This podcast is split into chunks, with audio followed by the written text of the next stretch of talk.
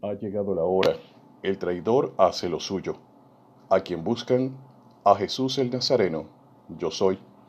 El batallón lo quiere apresar. Pedro se resiste, hiere a Malco. El Señor interviene. ¿Acaso no voy a beber del cáliz que me ha dado mi Padre? El Nazareno es atado y llevado de ahí. ¿Conviene que muera un solo hombre por el pueblo? Simón sigue de cerca al Maestro, junto con otro discípulo que lo hace pasar cerca de donde tienen a Jesús. ¿No eres tú, Pedro, uno de ellos? No lo soy. ¿No eres tú uno de sus discípulos? He dicho que no lo soy. ¿No has estado con él en el huerto? No lo soy. Y cantó el gallo. El sumo sacerdote interroga al Nazareno. Yo he hablado abiertamente al mundo, ¿por qué me interrogas a mí? Interroga a los que me han oído. Un guardia lo abofetea. ¿Por qué se le golpea? Por decir la verdad. Anás lo envía a Caifás y Caifás lo lleva al pretorio. ¿De qué acusan a este hombre? De ser un malhechor y merecer la muerte. Júzquenlo ustedes. No. Y lo entregan a Pilato. ¿Eres tú el rey de los judíos? ¿Qué es lo que has hecho? Ellos te han entregado a mí. Mi reino no es de este mundo con que eres rey? Jesús responde, tú lo has dicho, soy rey. Yo nací y vine al mundo para ser testigo de la verdad. Todo el que es de la verdad escucha mi voz. ¿Y qué es la verdad? No se encuentra culpa en él, pero se permite que se libere a Barrabás y que se azote y se humille a Jesús, quien no se defiende y guarda silencio. Es que tiene que morir, porque se declaró hijo de Dios. Pilato le pregunta sobre esto y el nazareno no responde.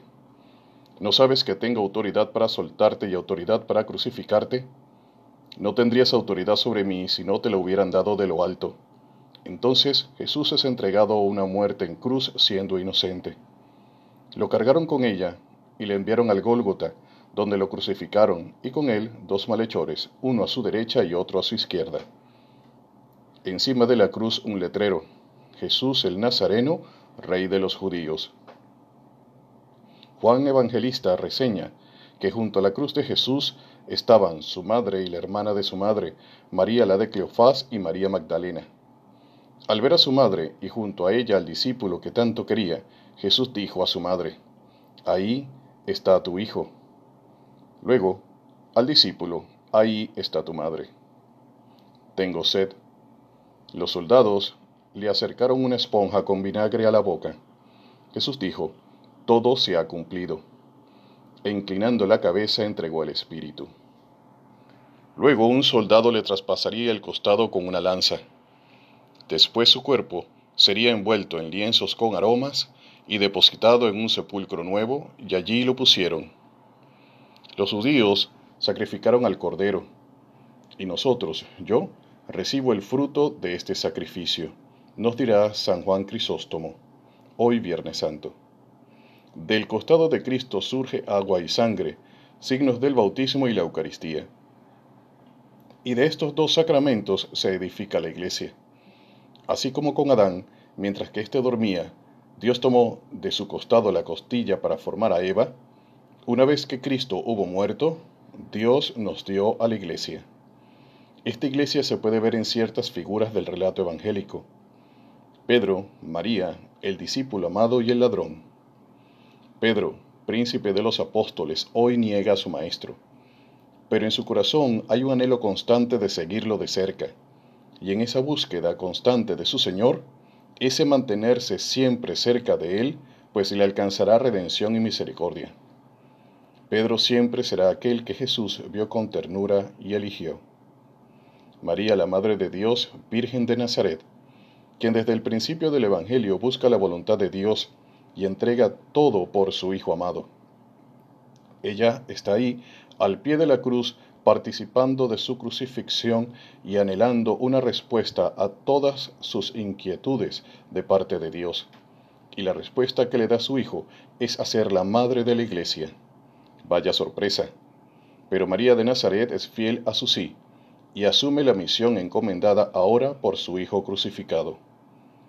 El discípulo amado, que está cerca también, está disponible para escuchar y obedecer.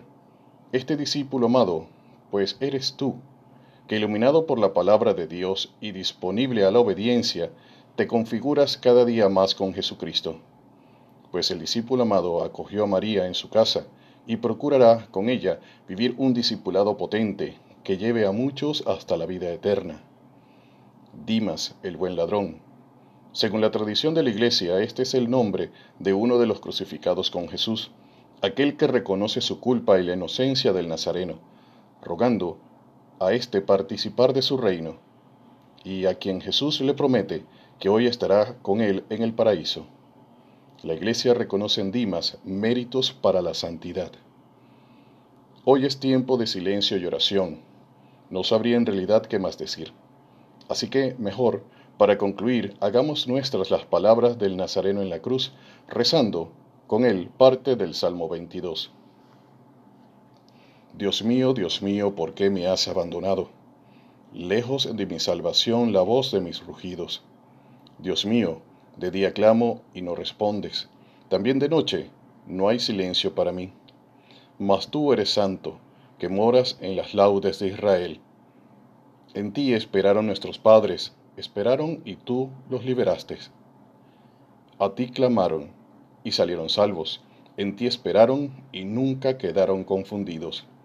Mas tú, Yahvé, no te estés lejos, corre en mi ayuda, oh fuerza mía, libra mi alma de la espada, mi única de las garras del perro, sálvame de las fauces del león, y mi pobre ser de los cuernos de los búfalos.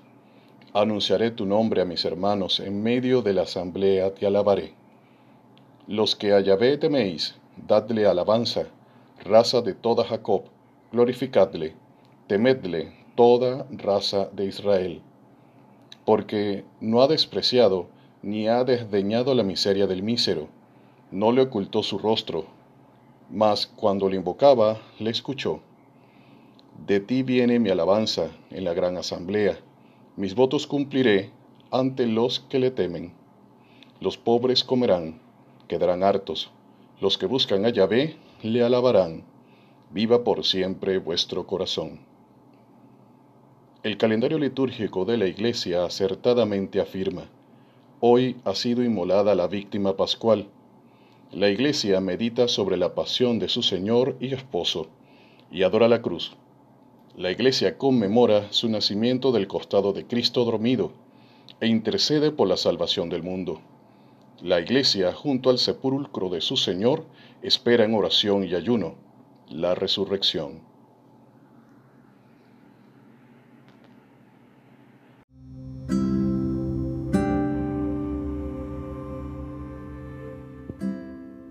Ha llegado la hora.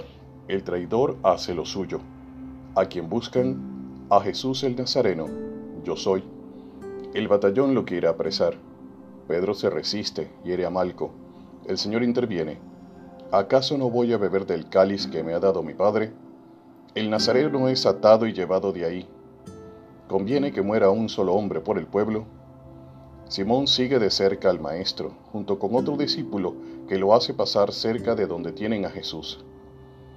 ¿No eres tú, Pedro, uno de ellos? No lo soy. ¿No eres tú uno de sus discípulos? He dicho que no lo soy. ¿No has estado con él en el huerto? No lo soy. Y cantó el gallo. El sumo sacerdote interroga al Nazareno. Yo he hablado abiertamente al mundo, ¿por qué me interrogas a mí? Interroga a los que me han oído. Un guardia lo abofetea. ¿Por qué se le golpea? Por decir la verdad. Anás lo envía a Caifás y Caifás lo lleva al pretorio. ¿De qué acusan a este hombre? De ser un malhechor y merecer la muerte. Júzquenlo ustedes. No. Y lo entregan a Pilato. ¿Eres tú el rey de los judíos? ¿Qué es lo que has hecho? Ellos te han entregado a mí. Mi reino no es de este mundo. ¿Con qué eres rey? Jesús responde, tú lo has dicho, soy rey. Yo nací y vine al mundo para ser testigo de la verdad. Todo el que es de la verdad escucha mi voz. ¿Y qué es la verdad? No se encuentra culpa en él, pero se permite que se libere a Barrabás y que se azote y se humille a Jesús, quien no se defiende y guarda silencio. Es que tiene que morir, porque se declaró hijo de Dios. Pilato le pregunta sobre esto y el nazareno no responde. ¿No sabes que tengo autoridad para soltarte y autoridad para crucificarte? No tendrías autoridad sobre mí si no te lo hubieran dado de lo alto. Entonces Jesús es entregado a una muerte en cruz siendo inocente. Lo cargaron con ella y le enviaron al Gólgota, donde lo crucificaron, y con él dos malhechores, uno a su derecha y otro a su izquierda. Encima de la cruz un letrero, Jesús el Nazareno, Rey de los judíos. Juan Evangelista reseña que junto a la cruz de Jesús estaban su madre y la hermana de su madre, María la de Cleofás y María Magdalena. Al ver a su madre y junto a ella al discípulo que tanto quería, Jesús dijo a su madre, Ahí está tu hijo. Luego, al discípulo, Ahí está tu madre. Tengo sed. Los soldados le acercaron una esponja con vinagre a la boca. Jesús dijo, todo se ha cumplido. E inclinando la cabeza entregó el espíritu. Luego un soldado le traspasaría el costado con una lanza. Después su cuerpo sería envuelto en lienzos con aromas y depositado en un sepulcro nuevo, y allí lo pusieron. Los judíos sacrificaron al cordero, y nosotros, yo, recibo el fruto de este sacrificio, nos dirá San Juan Crisóstomo, hoy Viernes Santo. Del costado de Cristo surge agua y sangre, signos del bautismo y la Eucaristía. Y de estos dos sacramentos se edifica la iglesia. Así como con Adán, mientras que éste dormía, Dios tomó de su costado la costilla para formar a Eva, una vez que Cristo hubo muerto, Dios nos dio a la iglesia. Esta iglesia se puede ver en ciertas figuras del relato evangélico. Pedro, María, el discípulo amado y el ladrón. Pedro, príncipe de los apóstoles, hoy niega a su maestro, pero en su corazón hay un anhelo constante de seguirlo de cerca, y en esa búsqueda constante de su Señor, ese mantenerse siempre cerca de Él, pues le alcanzará redención y misericordia. Pedro siempre será aquel que Jesús vio con ternura y eligió. María, la Madre de Dios, Virgen de Nazaret, quien desde el principio del Evangelio busca la voluntad de Dios y entrega todo por su Hijo amado. Ella está ahí, al pie de la cruz, participando de su crucifixión y anhelando una respuesta a todas sus inquietudes de parte de Dios. Y la respuesta que le da su Hijo es hacer la madre de la iglesia. Vaya sorpresa. Pero María de Nazaret es fiel a su sí y asume la misión encomendada ahora por su Hijo crucificado. El discípulo amado que está cerca también, está disponible para escuchar y obedecer. Este discípulo amado, pues eres tú, que iluminado por la palabra de Dios y disponible a la obediencia, te configuras cada día más con Jesucristo.